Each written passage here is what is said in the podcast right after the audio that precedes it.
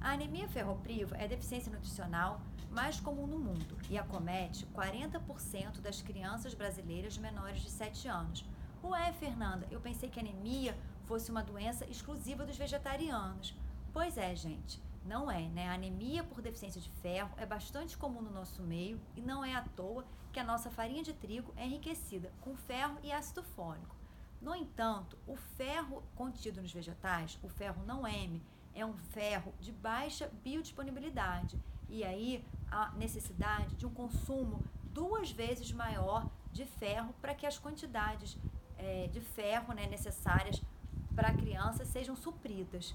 Só que fizeram diversos estudos com crianças vegetarianas e não vegetarianas e esses estudos mostraram o que? Esses estudos não observaram anemia entre as crianças vegetarianas. Olha só que maravilhoso, gente. A criança vegetariana, ela precisa ingerir duas vezes mais ferro do que a criança não vegetariana, mas ainda assim os estudos mostraram uma ingestão satisfatória de ferro e não observaram anemia.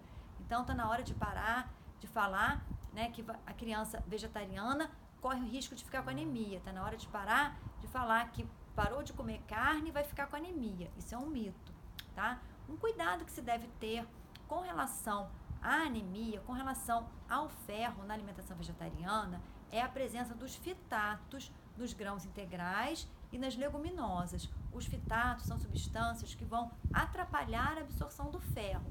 E para a gente conseguir é, driblar isso, uma dica é colocar os grãos integrais e as leguminosas de molho por pelo menos 8 horas porque o fitato ele é hidrossolúvel, ou seja, ele se dissolve na água.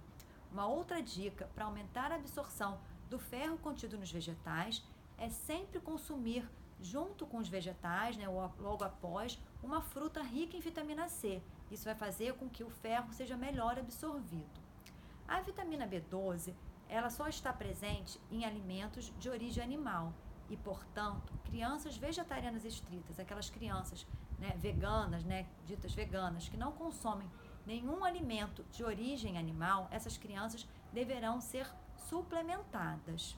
A vitamina D deverá ser suplementada desde o nascimento, segundo a Sociedade Brasileira de Pediatria e a Academia Americana de Pediatria, pois apenas 10% de vitamina D é conseguida através da alimentação.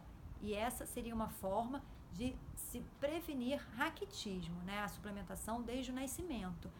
Como eu falei anteriormente no vídeo, exposição solar por 30 minutos por semana também seria suficiente para produzir bons níveis de vitamina D.